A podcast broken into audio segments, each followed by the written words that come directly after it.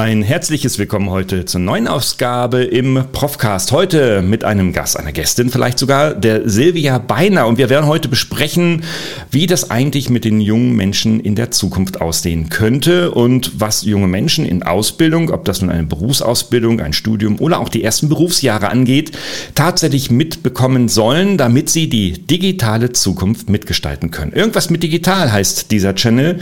Und wir stellen uns die Frage, ist unser Nachwuchs in der Lage, die digitalen Herausforderungen mit der ganzen ökologischen etc. tatsächlich zu wuppen? Ich freue mich ganz besonders auf die Sevilla. Bis gleich. Herzlich willkommen zum Profcast, der Podcast für Ihre digitale Fitness. Hier erhalten Sie Impulse, Denkanstöße, Tipps und Meinungen über die digitale Medienwelt. Begrüßen Sie mit mir Ihren Gastgeber, den Digitalprofessor Dr. Gerald Lemke. Wow, was für ein Thema. Irgendwas mit digital und doch geht's heute um eher Persönlichkeit, nämlich die Persönlichkeitsentwicklung der jüngeren Menschen.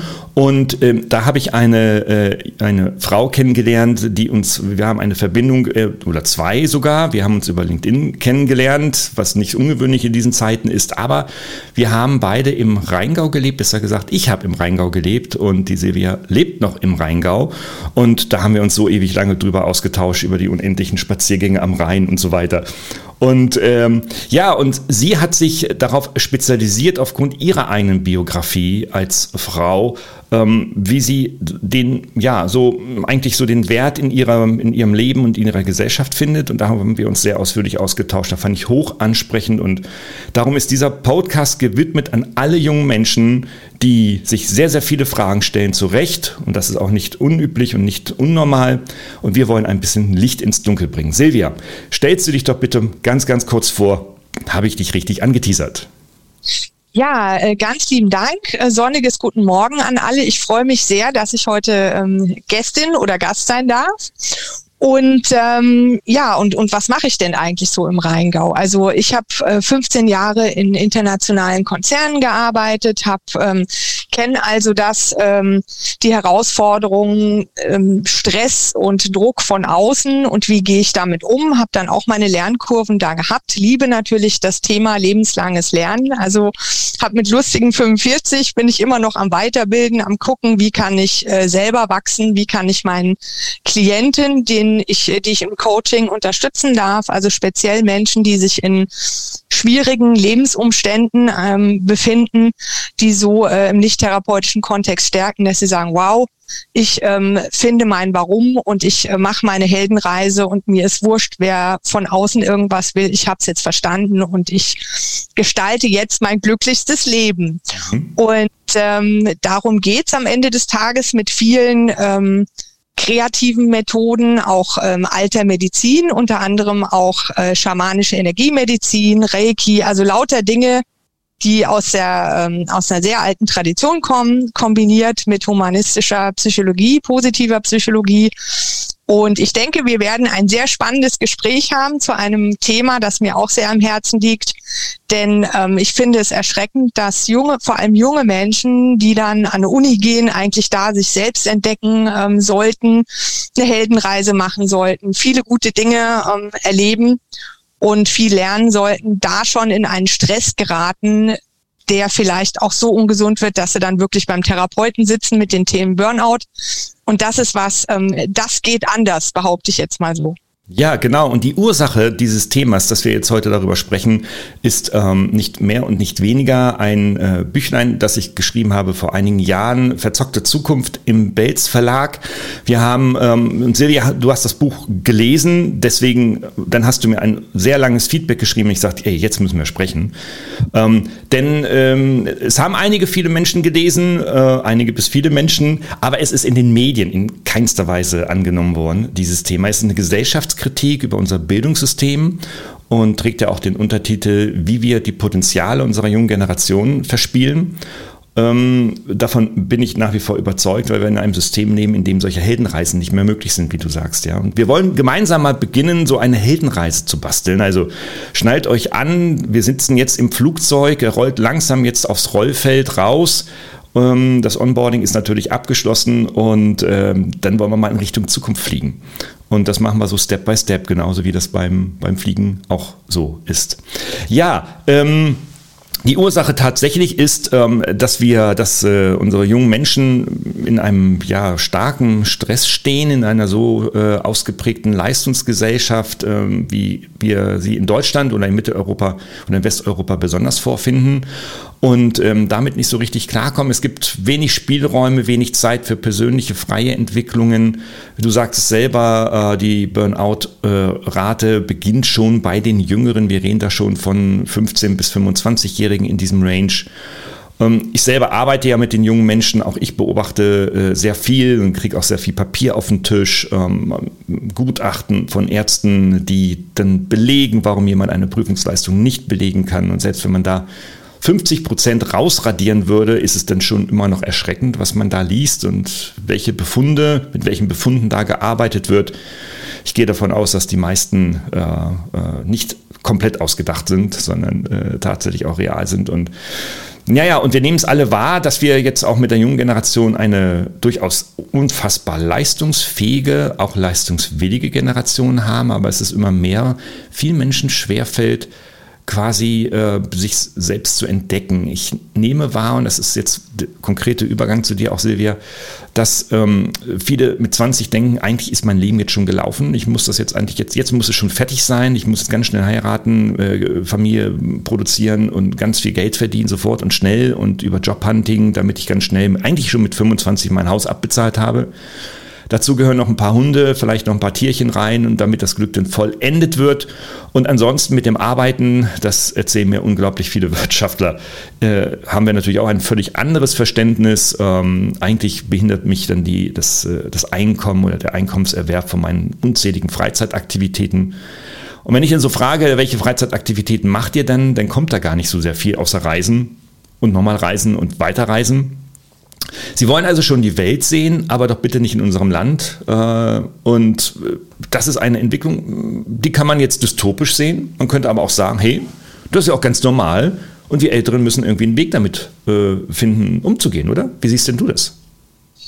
Ja, ich sehe das so ein bisschen kritisch. Also ich ähm, denke, was, zu, was jeder für sich selbst hinterfragen kann. Auch die jungen Leute, wenn sie da ganz ehrlich zu sich sind und sich einen ruhigen Moment mal nehmen, woher kommen denn die ganzen Bilder, die, was ich denn zu erfüllen habe bis zu einem gewissen Alter? Ist das wirklich was, was ich mir selbst wünsche? Wenn das so ist, äh, prima, dann ähm, als in diese Richtung. Nur ich habe das oft das Gefühl, dass soziale Medien, ich war da vielleicht auch mal etwas ähm, naiv, ich habe mich ja so gefreut, ich dachte, boah, Wissen für alle und jeder kann teilen und so und hatte so die dunkle Seite dieses äh, Mediums nicht, nicht so auf dem Schirm. Eben auch, dass da ein Druck aufge aufgebaut wird und Bilder aufgebaut werden, wie jemand zu sein hat, damit er besonders toll ist. Also nach dem Motto, ich bin mit, ich sage jetzt mal so, die Welt, in der ich mich bewegt habe, war Bankberatung, Kanzlei. Ich bin mit 25 Partner, ich habe zwei Häuser, ein Boot, also wie du eben auch sagtest, diese materiellen Dinge zu erfüllen und gleichzeitig ständig im Außen zu sein, was könnten denn die anderen von mir denken? Ich muss das jetzt erreichen, ich muss mal, darf meine Freunde, meine Eltern, wen auch immer nicht enttäuschen. Und das aus meiner Sicht ist auf Dauer nicht gesund und gefährlich, weil durch diesen ganzen Aktionismus, in dem das erreicht werden soll, komme ich ja nie wirklich zur Ruhe und ähm, kann gar nicht mal nachspüren, was, was möchte ich denn eigentlich? Also das geht alles. Nur wenn das über längere Zeit so in einem etwas ja nur von außen kommt und nicht von innen und ich nicht mal die Zeit habe zu sagen, Mensch, ich nehme jetzt mal ein Auslandssemester, das muss jetzt nicht äh, super, klar möchte ich da lernen, aber ich möchte anders lernen. Ich möchte jetzt nicht die 20 Scheine abhaken, sondern ich möchte mal andere Menschen, andere Kulturen kennenlernen, mal gucken, äh, mal reinfühlen, wie, wie ist denn das? Oder mal in dem Betrieb, in den Ferien vielleicht arbeiten, was gar nichts mit dem zu tun hat, was ich mache, um einfach an ich sag's mal, an Lebenserfahrung zu gewinnen und dann für sich ähm, auch in anderen Feldern sich mal eine Bestätigung zu holen, zu sagen, Mensch, ich kann ja mehr als nur den Text für den Schein auswendig lernen, sage ich jetzt mal so provozierend, weil ich bin sehr davon überzeugt, dass jeder Einzelne eine Menge zu geben hat, nur sich die Chance nimmt, da sich auszuprobieren. Und ich glaube, dieses mhm. Ausprobieren ist unheimlich wichtig, damit eben auch das Selbstbewusstsein wachsen kann. Ja, und das geht ja auch nicht von heute auf morgen. Ne? Also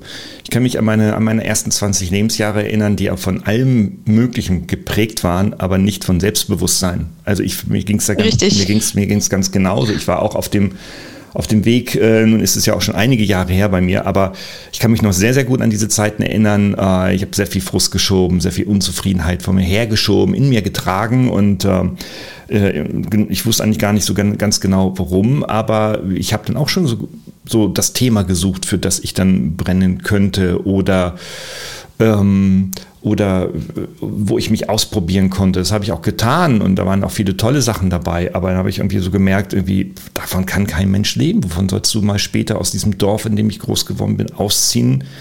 Wie, wie finanzierst du das? Wie finanzierst du da ein neues Leben und ein weiteres Leben? Das war mir völlig, völlig, völlig schleierhaft, ja. Ich komme auch aus einer Familie, die mir das nicht ermöglichen konnten, konnte finanziell. Also ähm, äh, das war dann schon, schon ein großer Schritt und ähm, ja, und eigentlich, und eigentlich fragen mich viele heute auch, die mich schon seitdem kennen, sagen, Mensch, wie bist du eigentlich heute Professor geworden, wo du doch damals irgendwie so eine Totalpfeife warst?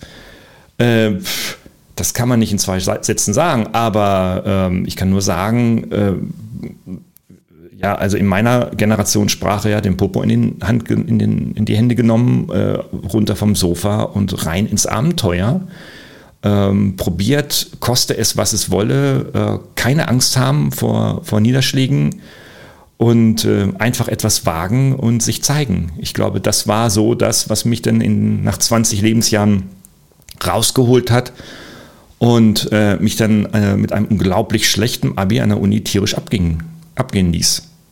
Mhm. So, ich glaube, dass das, da begann so meine, meine persönliche Heldenreise. So, wie war das bei dir? Ja, also ich hatte Glück gehabt. Ich bin an sich ein sehr eher so ein ruhiger und schüchterner Mensch. Das meint man heute nicht so. Also ich, ich habe da auch meine Lernkurve genommen. Wer hätte denn gedacht, dass wir heute in einem vor ein paar Jahren in einem Podcast hier sitzen?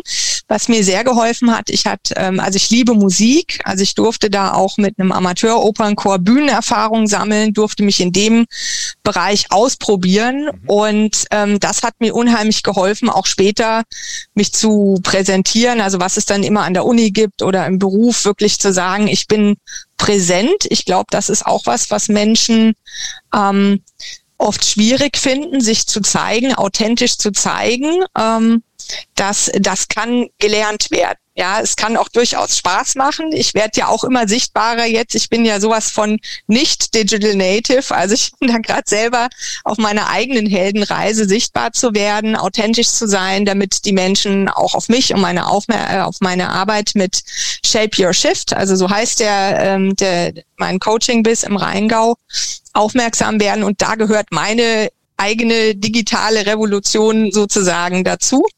Und ich kann euch sagen, es geht. Ja, mein Gott, was hatte ich Angst davor? Dachte ich, äh, die Stimme ist komisch, das Video ist komisch. Du kannst es lernen. Ja, also dieses authentisch sein, dabei Spaß haben und dabei helfen so viele andere Lebenserfahrungen und Dinge, die rechts und links gemacht werden können, das ist, äh, das ist Wahnsinn. Ich glaube, ohne diese, diese Bühnenerfahrung wäre ich da wahrscheinlich irgendwo in meinem, äh, in meinem Zimmerchen geblieben mit meinen tausend Büchern und hätte gesagt, okay, vielleicht kommt mal einer vorbei bei meinem Eremitentum und mit dem rede ich dann. Ja. Mhm. Und mein Vorteil war, ich war immer so recht neugierig, auch auf äh, Menschen. Und äh, das hat mich ja jetzt äh, schlussendlich zu dem zu dem geführt, was ich gerade jetzt mir aufbaue, nämlich mit Menschen arbeiten. Weg vom Papier, von dem ich hatte ja mal tatsächlich einen soliden Beruf wie Rechtsübersetzer angestrebt, ja, habe ich auch eine Weile gemacht. Äh, weg vom Papier hin zu Menschen, weil es für mich, also mein Warum zu finden, war dann nicht mehr so schwierig, weil das sind genau diese magischen Momente, wenn die Leute in wirklich in, in der Ecke sitzen, sagen, es geht nichts mehr und dann den Mut haben und die Lust und die Neugier nochmal aufzumachen und zu sagen, wie du auch sagst, ähm, Hintern runter von der Couch und los mhm. probieren. Mm, yeah, yeah. Ja, und, und Fehler sind nicht immer unbedingt Fehler, das sind, äh, das sind Lernkurven. Yeah. Klar gibt's da krasse Sachen auch. Nur insgesamt das Machen. Machen, ausprobieren und gucken, was kann ich da mitnehmen mhm. aus diesen Situationen. Mhm. Nun haben wir natürlich in unserer Gesellschaft äh, eine nicht besonders ausgeprägte und, äh, sag ich mal, menschenfokussierte Fehlerkultur. Fehler ist etwas Schlechtes, Fehler ist etwas, das es zu vermeiden gilt. Ähm, äh, bloß keine Fehler machen, das grenzt unsere Kultur von anderen Kulturen ähm, über den großen Teich beispielsweise ab. Und ähm, ja, und das erzeugt natürlich Ängste. Ne? Also Fehler, Fehler gleich Angst. Und die jungen Menschen, jeder Mensch wächst mit einer Grundangst auf, weil viele Fragen einfach, die dann in die Köpfe kommen, äh, begonnen natürlich mit der Pubertät besonders, aber auch dann später äh, immer noch, äh, werden einfach äh, nicht beantwortet und können auch nicht beantwortet werden, ja, wie wir, wie wir beide davon überzeugt sein äh, oder sind, dass man mit 17 einfach die Frage noch nicht beantworten kann, was mache ich mit 30? Und, ähm, und, und das ist etwas, das ist ein Dilemma, in dem viele junge Menschen stecken. Ja? Sie suchen drängend die Fragen, suchen sie dann im Internet, finden sie vermeintlich beispielsweise in sozialen Netzwerken, bei Influencern oder wo auch immer. Und das möchte ich jetzt gar nicht positiv oder negativ bewerten, sondern sie tun es einfach, Punkt. Ähm, und äh, ja, und da wird ihnen eine Welt vorgespielt äh, oder finden dort eine Welt des Perfekten wieder. Die hübschesten Männer, die hübschesten Frauen mit den hübschesten Klamotten, woher die auch alle kommen, diese Klamotten, äh, mit den hübschesten äh, Hintergrundbildern, die man heute sehr, sehr einfach faken kann. Stichwort mein neues Buch, Smartes Marketing mit KI, da sind die Tools drin. Aber, äh, by the way, ähm, also sie finden dort eine Welt vor, die sie als Wahrheit wahrnehmen. Ja? Und ich nehme dann auch, wenn, wenn wahr, wenn unsere, meine Dozenten oder auch ich selber dann mit den Studierenden spreche, ob das in einer Vorlesung sei oder am Rande, ähm, und wir über unsere Erfahrungen der Vergangenheit sagen, das interessiert die nicht. Die sagen, na, das, mhm. ist, das stimmt nicht. Was du, was ihr erfahren habt, Lemke, was du da damals gemacht hast, nee, das, erstens interessiert es mich nicht, zweitens ist, ist es ja heute auch alles ganz anders, weil heute ist alles fertig. Die Welt ist fertig. Also wir vermitteln über soziale Medien, über die normalen Medien ähm, über die, äh, sage ich mal, sehr zugewandte Politik mittlerweile zu den jungen Menschen ein Bild, alles ist fertig. Stichwort, unser Bundespräsident hat in der, äh, Frank-Walter Steinmeier, in der Corona-Pandemie in Berlin ja eine äh, berüchtigte Rede an die Studierendenschaft in Deutschland gerichtet. Wenn man sich das anhört, ich, also ich finde es erstens toll, dass es ein Bundespräsident macht ähm, und sagt, hey, auch ihr leidet da, dass ihr nicht studieren könnt in Präsenz.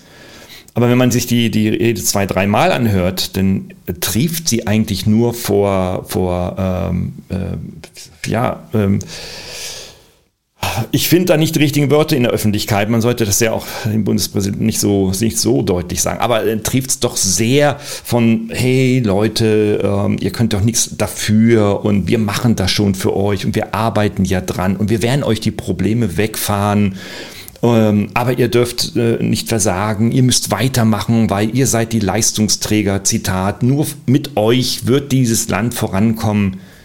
Äh, seine Intention war, hey Leute, ihr könnt eigentlich nichts dafür, seid arme Säue. Aber Leute, strengt euch auch zu Hause an, außerhalb der Präsenz, damit ihr euren Arsch hochkriegt, um dieses verdammte Land nach vorne zu bringen, weil äh, das brauchen wir. Weil ihr seid weniger als wir Alten und ihr müsst doppelt so viel machen wie wir, damit das so weitergeht. Das ist die Botschaft. Und das finde ich fatal. Ich finde diese Rede absolut fatal äh, in der Interpretation, äh, wie mir viele Studierende übrigens so gesagt haben. Das habe ich mir nicht ausgedacht. Das kam bei der Studierendenschaft so an, jedenfalls zumindest bei meiner. Und ähm, das ist doch eigentlich so auch das Problem. Wir müssen also, das ist nicht der Weg der Heldenreise, weil wenn mir einer sagt, ohne dich geht das Land unter, ohne dich stirbt deine Familie, ohne dich geht, geht die Welt nicht mehr, dann, mein Gott, wie viel Milli, Milliprozent haben wir in, unser, in der Menschheit von Menschen, die sagen, oh, super, ich packe das an und ich löse das. Nee, das waren nämlich, es waren immer nur Diktatoren das ist nie gut ausgegangen. Und so läuft es aber nicht, ja. Also darum, du sagtest so, wir müssen die Menschen, die jungen Menschen von, von innen stärken. Äh, du bist ein sehr positiver Mensch, äh, sagst du von dir selber, nehme ich auch so wahr. Aber wie kriegt man das denn jetzt hin, so einen positiven so einen Positivismus, so einen positiven Mindset zu entwickeln und sagen, hey Leute, irgendwie, ich gehe mal entspannt in mein Leben rein, ich gehe entspannt in meine nächste Lebensphase hinein. Ähm, und, und, und wie finde ich, zweite Frage an dich, wie finde ich den Weg weg von der Angst? Ja, also dazu kann ich sagen, ähm, die, diese Angst, wie du auch sagtest, kommt ja aus dem limbischen System. Ich sage immer, ich nenne es immer freundlich meine, meine Echse. Ja, wenn die Echse plärt, dann bin ich im Kampf, Flucht oder Todstellmodus, mhm. was dazu führt, dass ich nicht mehr kreativ sein kann, nicht mehr irgendwas entwickeln kann. Da bin ich ja nur noch nur noch in diesem Überlebensmodus. So. Jetzt gibt es, ähm, gibt es tolle, tolle Übungen und Traditionen, ähm, vor allem auch aus Asien. Also Achtsamkeit ist ja manchmal schon ein etwas überstrapaziertes Wort. Ähm, es geht darum, für sich kleine Rituale zu entwickeln, ähm, täglich am besten. Es muss nicht lang sein um äh, das limbische System so ein bisschen auszutricksen. Also zum Beispiel kommt jetzt ein, ich mache jetzt ein Beispiel, würde jetzt ähm, ein Student zu mir kommen, würde sagen, Mensch, ich bin immer so gestresst, ich bin in der Angst, ich kann nicht richtig schlafen und bin nur so am Rödeln. So, das hört sich für mich danach an, das limbische System ist da gerade äh, Chef in diesem Körper und in diesem Menschen. Und ähm, dann würden wir mal gucken, wie sieht denn das Setting insgesamt aus? Wie, wie ist denn die Lebensführung? Ist es äh, nur Party, Alkohol, Kaffee, was weiß ich was? Und ähm, der Trick besteht darin, dass es wirklich möglich, das limbische System energetisch zurückzusetzen. Also in Kombination mit, jetzt werden natürlich alle aufschreien, weil das ist Arbeit und das ist ein Prozess von mindestens acht Wochen, ähm, die Ernährung umzustellen. Also ähm, ich empfehle meinen Klienten dann ähm, auch eine, eine ayurvedische Ernährung abgestimmt auf die jeweilige Person, äh, kleine Meditationsübungen. Sport ist wichtig, zum, wissen wir ja auch, also das ist jetzt nichts wahnsinnig ähm, Neues, also dass durch die Bewegung eben auch Stress abgebaut werden kann. Es sollte halt was sein, was die Person mag und daher auch regelmäßig macht. Also nicht, ähm, nicht irgendwas wieder in so einem Leistungszirkus, sondern wirklich zu sagen, am besten ich gehe raus in die Natur. Ähm, also bei mir, ich biete ja auch Waldbaden an. Das äh, hat den Vorteil durch die Stoffe, die eben die Natur so abgibt, die wirken sich auch positiv auf den Körper aus, also auf die Atmung, also alles so stresssenkend ähm, auf den Vagusnerv. Und das ist wie, wirklich ähm, nachweislich, ist auch untersucht worden von einem äh, Kravitz Sinn zum Beispiel. Das ist der Held der, der Achtsamkeit. Das wird dann auch im Therapeutischen eingesetzt. Ähm, mal nachzuweisen, was macht das denn mit den Menschen und mit dem Körper, wenn die sich für sich immer mal so Zeit nehmen, zum Beispiel über diese acht Wochen, um eben, ich nenne es jetzt mal, ihren äh, Digital Detox zu machen, auf ihren Körper zu hören, diese auf die Ernährung zu, zu achten und wirklich mal zu schauen, wie verändert sich mein körperlicher und auch mein, mein geistiger Zustand.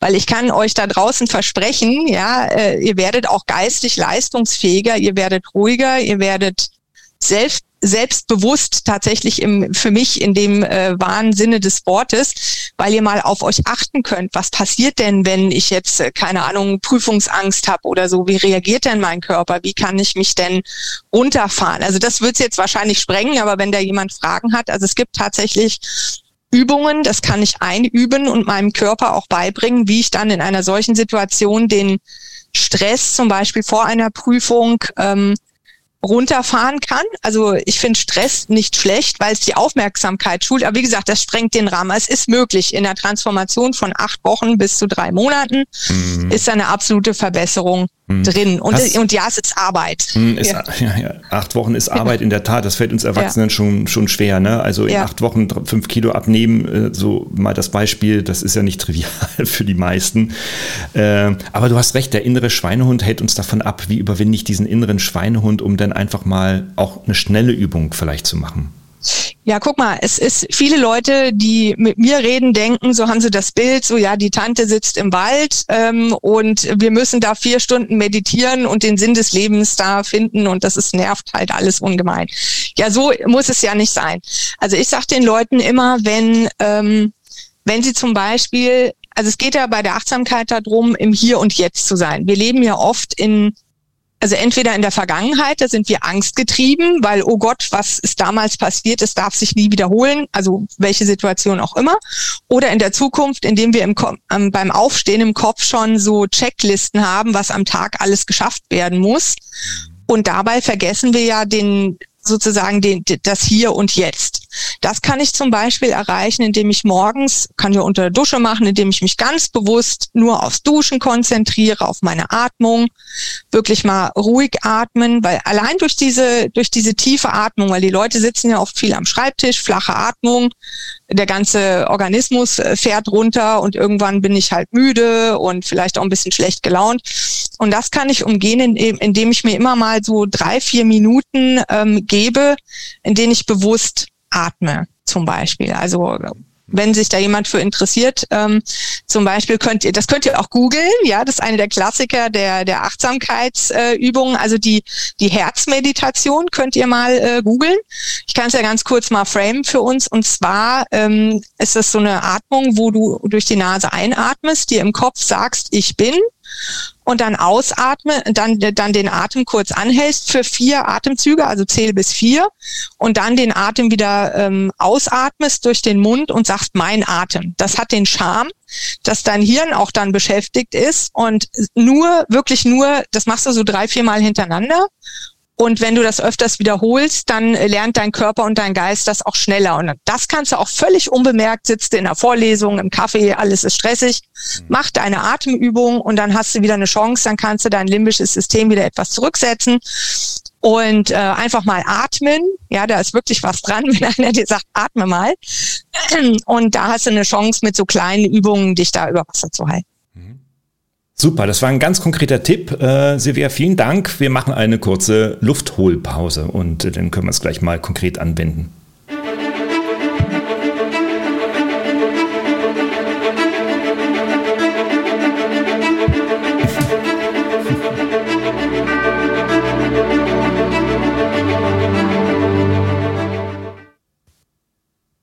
Super, ja. Also mal kurz äh, die Luft anhalten. Ich meine, das kennt jeder. Aber äh, wir müssen natürlich auch konstatieren, das ist nicht für jeden etwas natürlich klar. Äh, sollte, man sollte das nicht normativ äh, verallgemeinern und sagen, irgendwie, das ist jetzt die Lösung für die Menschheit und für die, für die, für die Ängste und für die Unsicherheiten, die ein Mensch äh, grundsätzlich in sich trägt. Ich beispielsweise bin jetzt auch nicht ein Typ, der ähm, auf sowas abgefahren ist äh, oder abfährt, äh, zwingend. Und ähm, äh, du hast von Waldbahnen und so weiter gesprochen. Da weiß man mittlerweile heute, ja, okay, das ist sehr förderlich und das tue ich auch und dann geht es einem auch ein bisschen besser. Aber ich musste tatsächlich auch lernen, mich dieser Sache zu widmen.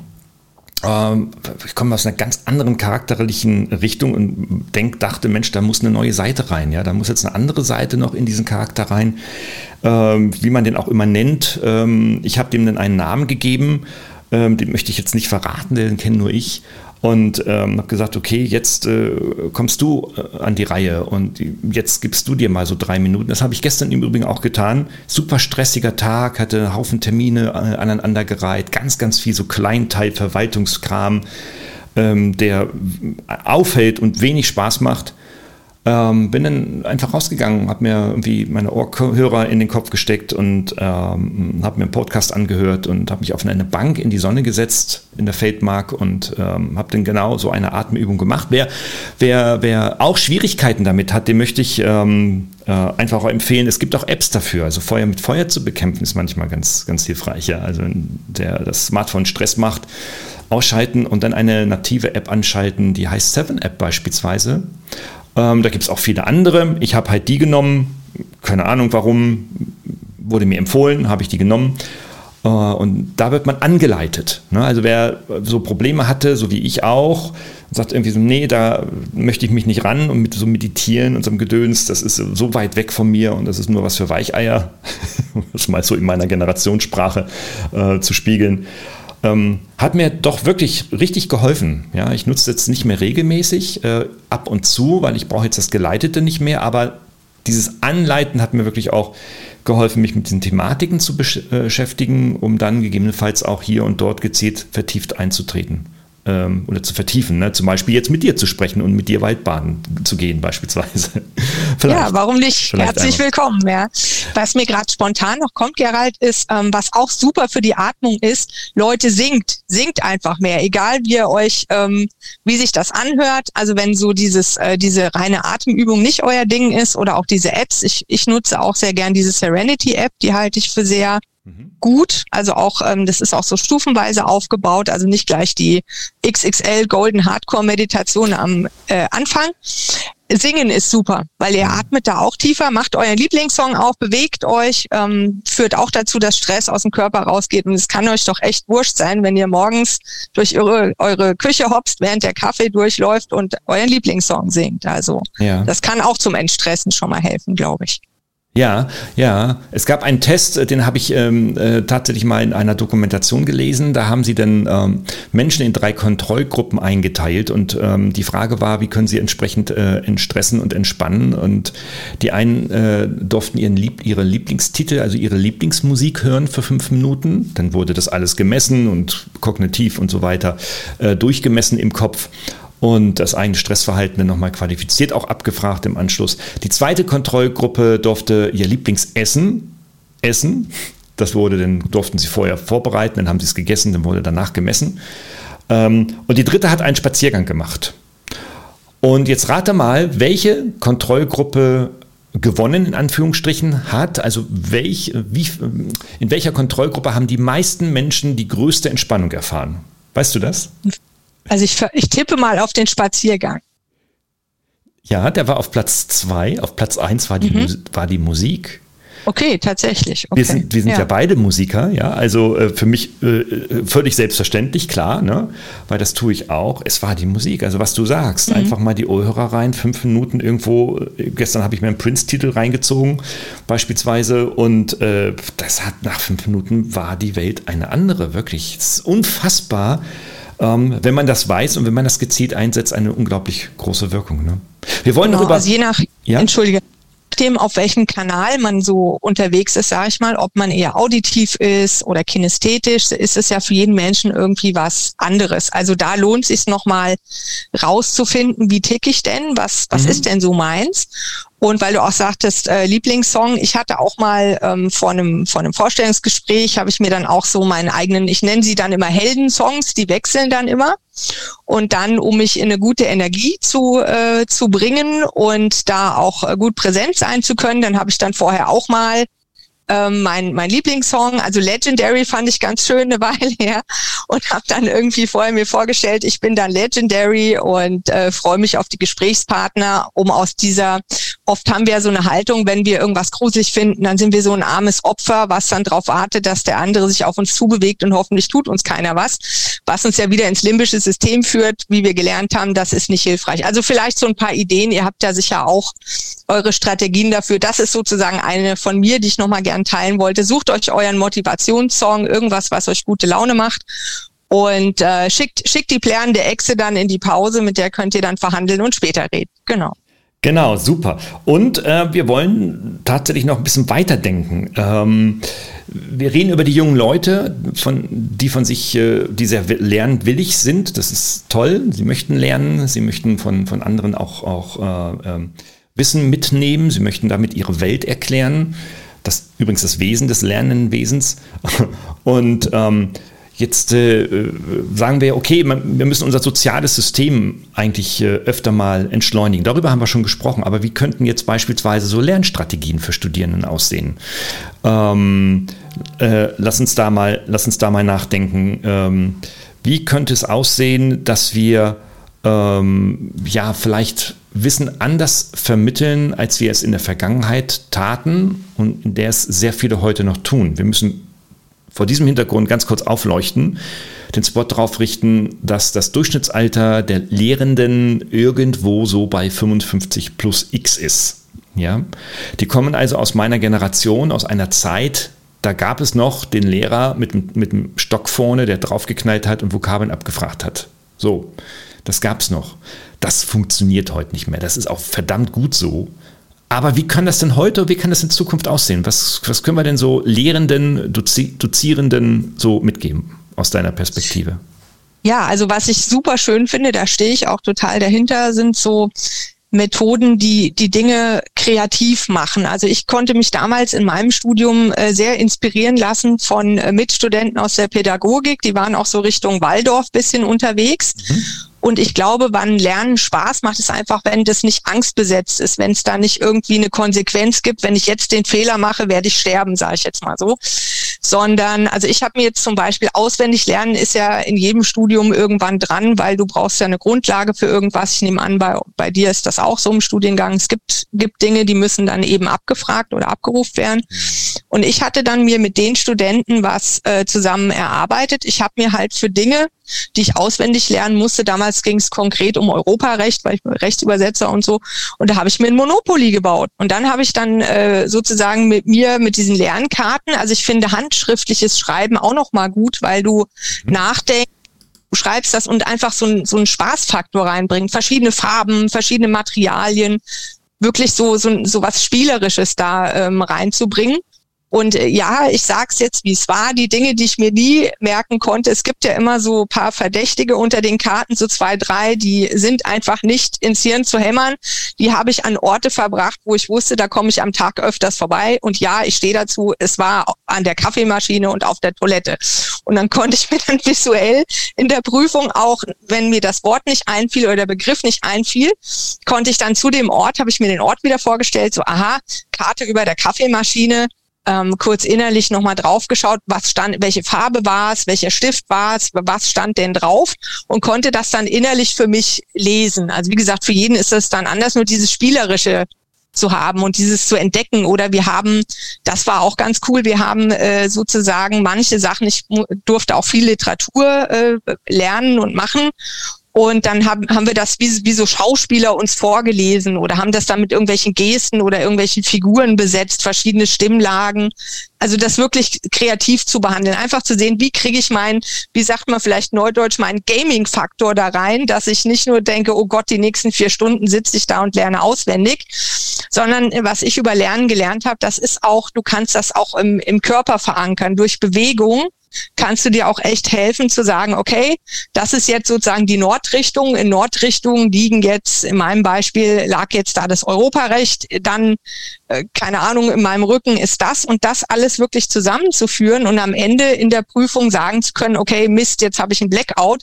Ich erinnere mich mal, in welcher Richtung war es denn? Welche Farbe hatte es denn? Mhm. Hatte es denn eine Stimme? Also wirklich so kreativ daran zu gehen und das hat mir auch echt Spaß gemacht und das habe ich, ich habe eine Zeit lang auch ähm, als Nachhilfelehrer Lehrerin für Sprachen gearbeitet. Mhm. Und vor allem Englisch. Und das habe ich meinen Leuten auch mitgegeben. Und mir hat das so Spaß gemacht, wie ich gemerkt habe, aha, die haben jetzt auch Lust drauf. Die, die mögen dieses, dieses etwas Verspielte, dieses Fröhliche. Und dadurch lernt es sich ja leichter. Und es ist auch völlig normal, ähm, das durfte ich für mich auch akzeptieren als Ex-Perfektionist, ja, war das auch nicht so leicht, ja, durfte ich akzeptieren, dass Lernen, bis ich mir zum Beispiel einen Namen gemerkt habe von meinem Gegenüber, bis fünf, sechs Wiederholungen braucht, bis sich das in mein Hirn da pflanzt und auch irgendwie sich verbindet. Das ist äh, völlig okay.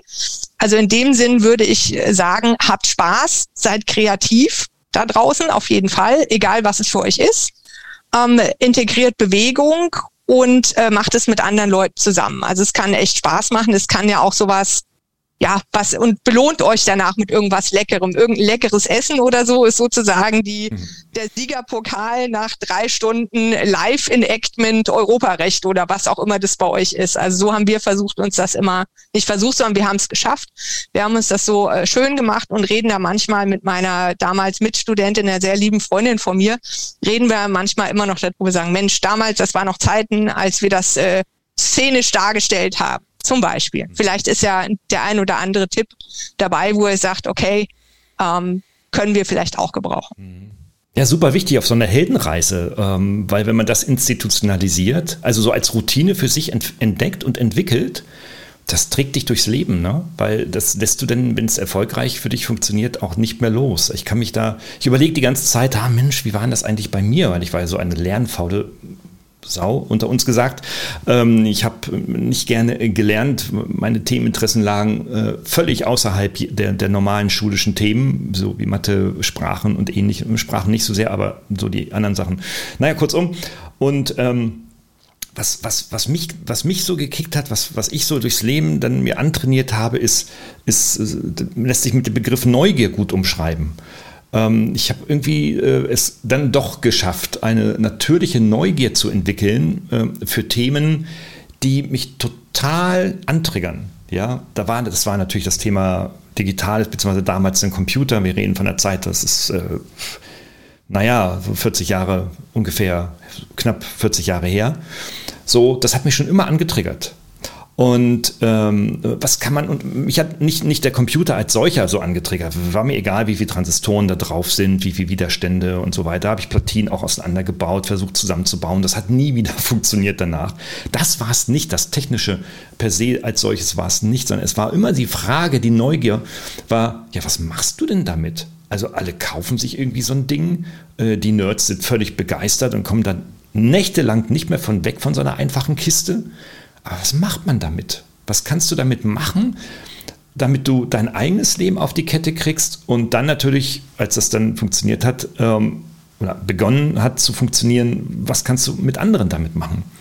Und so habe ich tatsächlich dann herausgefunden, Mensch, du kannst damit Bewerbungsserienbriefe schreiben nach dem Abi. Also habe ich auf einem neuen Nadeldrucker Bewerbungsserienbriefe geschrieben. Zwar habe ich 100% Absagen bekommen, weil mein Abi einfach eine Sauerei war, aber von der Gesamtnote. Ähm, aber ich wusste, ah, damit kannst du es machen. Okay, dann wechselst du den Fokus. Wenn dann nicht diese Unternehmen, dann nimmst du doch vielleicht andere Unternehmen. Und wieder gab es Absagen. Jetzt kommen wir zum Stichwort Resilienz, also mit dem Frust umgehen. Und das war nicht einfach und die hatte ich natürlich auch nicht. Habt ihr aber gesagt, ey, ich habe eine Maschine, damit ist es relativ einfach, also machst du doch was ganz anderes, dann bewirbst dich einfach mal bei Unis ohne irgendeine Ahnung zu haben. Ich meine, ich komme von einem Dorf, da, aus einer Nicht-Akademiker-Familie. Und dann haben wir die uns zurückgeschrieben, jedenfalls die, die sich gemeldet haben, und gesagt, nee, nee, bei uns kannst du dich nicht melden. Du musst über eine zentrale Vergabe von Studienplätzen gehen, die damalige ZVS. Und äh, da musst du dich bewerben. Ich so, oh, ey, jetzt habe ich aber die Nase voll. Weißt du, so, und dann irgendwie, und das zog sich über Wochen, Monate und irgendwie so, aber ich habe nie aufgehört, die Technologie zu nutzen, um etwas zu gestalten. Und erst später, als ich dann im Studium war, ich habe es ich endlich auf die Kette gekriegt, bin nach Ollenburg gekommen, ähm, äh, bin da äh, eine völlig völlig konträre Welt gestoßen mit völlig mit Menschen, die ich von, vom Typen her so noch nie kannte. Wie gesagt, ich komme vom Dorf. Ähm, und ähm, habe dann eine, eine, eine, Firma gegründet äh, mit einem äh, Freund von mir und wir haben einen Computer zusammengebaut, weil ich sagte, ey, das ist bei mir so gelungen, das kann bei euch auch so gelingen. Ihr braucht so einen Computer. Und das war natürlich eine, ein Laden, der ist ex, ex, explodiert. Ja, ich habe 91, 92 angefangen und, und 93 hatte ich schon Summen auf dem Konto, wo ich dachte, wow, alter Schwede, das funktioniert ja. Ne? Aber so, und, und, und, und, und so begann eigentlich so meine Heldenreise. Und damit kam Selbstbewusstsein, wo ich so sagte, irgendwie, du tust etwas, was Menschen brauchen. Du tust etwas, was Menschen gut tut. Du tust etwas, was deinem Geld, was deinem Konto gut tut. Das war ein netter Nebeneffekt. Aber eigentlich das Selbstbewusstsein kam nicht übers Geld. Nie. Bei mir nie. Sondern es kam immer, du tust Menschen etwas Gutes. Und das ist so, das, da war ich denn so auf der Heldenreise so unterwegs, ja. Ähm, du warst selber im Konzern und äh, hast gesagt, Mensch, 15 Jahre Konzern. Ich bin auch im Konzern gewesen bei Bertelsmann und bin da nach drei Jahren geflohen mit wehenden Faden. Ähm, und ähm, würde niemals, ich persönlich niemals wieder in so einen Laden gehen. Aber trotzdem, wie war das bei dir? Ich meine, äh, Konzern prägt Menschen und versaut Menschen häufig. Ja, ich habe solche und solche Erfahrungen gemacht. Ähm, also was, was ich äh, spannend fand, was ich mochte, das war ja auch so Ziel meines Studiums, dieses Internationale zwischen äh, verschiedenen Kulturen, Menschen, Kommunikation. Das hat mich ja von Anfang an äh, geprägt. Und ähm, ich hatte irgendwann das Gefühl, na, na klar war das toll, ich wollte erst als Übersetzer arbeiten, habe ich auch gemacht. Das war dann nicht so, war dann irgendwann halt langweilig, weil du sitzt dann da, der Text und du und äh, die Kommunikation mit anderen Menschen ist dann etwas ähm, zurückgestellt und bin dann bei, äh, bei Großkanzleien eingestiegen, so als Assistenz-Office-Manager und äh, hatte mir dann angeguckt, wie machen die das denn? Also ich, heute bin ich meinen Anwälten sehr dankbar, diesen äh, Rosinensetzierern, wie ich sie äh, liebevoll nenne, ja, weil diese Präzision, dieses, äh, diese Disziplin und dieses Dranbleiben, also das ist was, was für diesen Beruf unbedingt ähm, notwendig ist. Das durfte ich eben bei bei denen lernen und habe dann irgendwann gemerkt, Mensch, ich möchte gern Richtung Personal gehen. Also das war sozusagen, waren die Vorboten meines äh, heutigen Wirkens, ja, weil ich mir dachte, ich möchte gern für die Mitarbeiter was rausholen, sowohl für die Führungskräfte als auch für die Mitarbeiter. Wie können Arbeitsplätze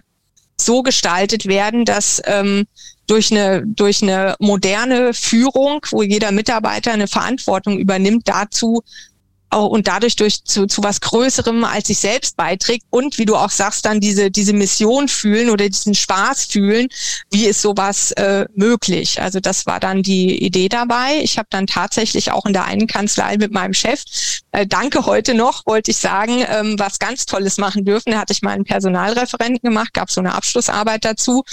Und da hatte ich mir so einen Klopper rausgesucht, Motivation und Führung in Theorie und Praxis, ja.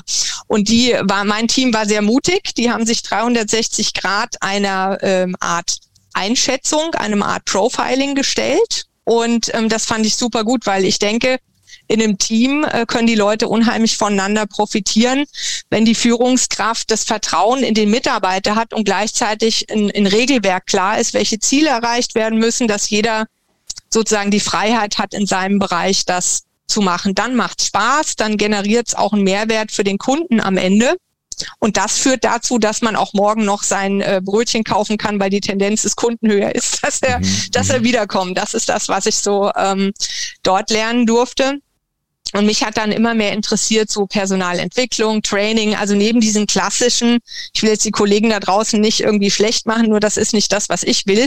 Ich will nicht, dass die Leute irgendein Kommunikationsseminar kriegen, wo sie in der Theorie drei Sätze kriegen, die nicht zu ihnen passen, die sie dann an ihren Mitarbeitern testen und die Mitarbeiter denken so, okay, jetzt hat, jetzt war er auf dem Seminar und ähm, es bleibt, wie es ist. Also was ich gerne mit Menschen erreichen möchte, ist, dass die für sich in ja, ich nenne es immer gerne resilienten und performanten Weg finden, der zu ihnen passt, wie sie sich die eigenen Werte, die des Unternehmens ähm, wirklich auch leben können. Also das ist mir wichtig, weil ich auf der anderen Seite auch oft Menschen erlebt habe, aufgrund dieses Leistungsdrucks, vor allem auch Führungskräfte, die das dann äh, unfreundlicherweise und vielleicht auch, weil sie es nicht besser wussten, unterstelle ich mal, oder nicht in dem Moment nicht konnten, an ihre Mitarbeiter nach unten abgedrückt haben. Also sprich Assistenz, ich weiß, wovon ich rede, ich muss aber halt therapeutisch mit den Menschen auch äh, manchmal arbeiten, also jetzt mal so überzogen gesagt. Also da ist, äh, da ist auch Luft und Musik drin und da gilt es auch nochmal eine Heldenreise in den Konzernen zu machen und das wäre auch nochmal mein Wunsch da, Teil davon zu sein und den Leuten was zu geben, dass sie eben nicht in diesem ganzen äh, Konstrukt untergehen, sondern dass es eine moderne Führung gibt, einen modernen Arbeitsplatz mit Life-Work-Balance, was mhm. eben auch, glaube ich, die jungen Leute anspricht mhm. und wichtig ist. Ja. Mhm. Und ich finde es auch ganz wichtig, weil wir diesen Begriff der Heldenreise so strapazieren hier in diesem Podcast, ähm, zu sagen, die beginnt zwar irgendwann, aber sie endet eigentlich nicht. Und ein Held ist ja, eine Heldenreise ist ja insbesondere dadurch geprägt, äh, dass äh, der Held oder die Heldin immer ein, eine bestimmte Herausforderung angeht und auf, der, auf dem Weg, diese Herausforderung zu lösen oder daraus einen, einen Erfolg zu generieren, natürlich hinfällt.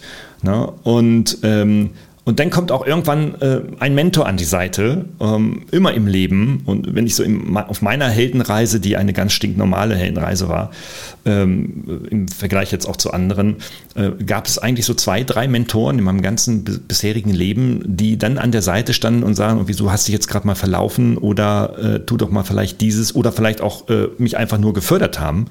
Ähm, jeder dieser drei hatte eine dieser drei Aufgaben.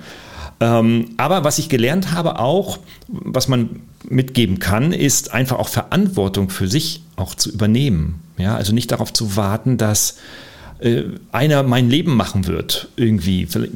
Eltern haben so in den ersten zehn Jahren genau diese Aufgabe. Die müssen zusehen, dass du nicht verhungerst und dass du deine Klamotten kriegst und dass du in der Schule äh, einen guten Anlauf kriegst. Aber ich war jetzt gestern wieder auf einem Elternabend ähm, mit über 120 äh, äh, Eltern. Es waren also über alle siebten Klassen meiner Tochter die Eltern da und Oh mein Gott, da wurde besprochen über eine aktuelle Klassenfahrt, die geplant ist und so weiter. Und äh, jeder, der Elternabende erlebt hat ähm, und so aus einer beobachtenden Perspektive aus der Ecke das beobachtet hat, so wie ich es gestern getan habe, ähm, der kann dann nur sagen, irgendwie so, mein Gott, die armen Kids, ja. Also wie sollen die Verantwortung für sich übernehmen, wenn die Eltern im Hintergrund eigentlich das ganze Leben schon durchplanen und die ganze Klassenfahrt eigentlich im Hintergrund schon durchplanen und eigentlich versuchen, jegliche jegliche äh, äh, ja, äh, Risiken und, und äh, flexible Situationen, die entstehen können, schon vorauszusehen, um dann zu überlegen, was, wenn sie sich denn eine Cola kaufen wollen, und dann aber in dem Laden dann die Maske verlangt wird, dann muss man doch Masken mitgeben. Und wie viel bräuchte man und wie oft kaufen Sie denn Cola? Das wurde da gestern diskutiert.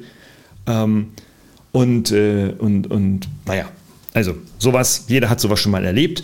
Äh, ich bin etwas früher gegangen, es gab, der Neuigkeitsgrad war dann gering im Laufe des Abends, aber Verantwortung für sich übernehmen, ähm, das ist so einfach gesagt. Jetzt hast du eine, eine Person mit 23, die ist gerade, hat trotz Bachelorstudium ihren Job verloren, aus welchen Gründen auch immer.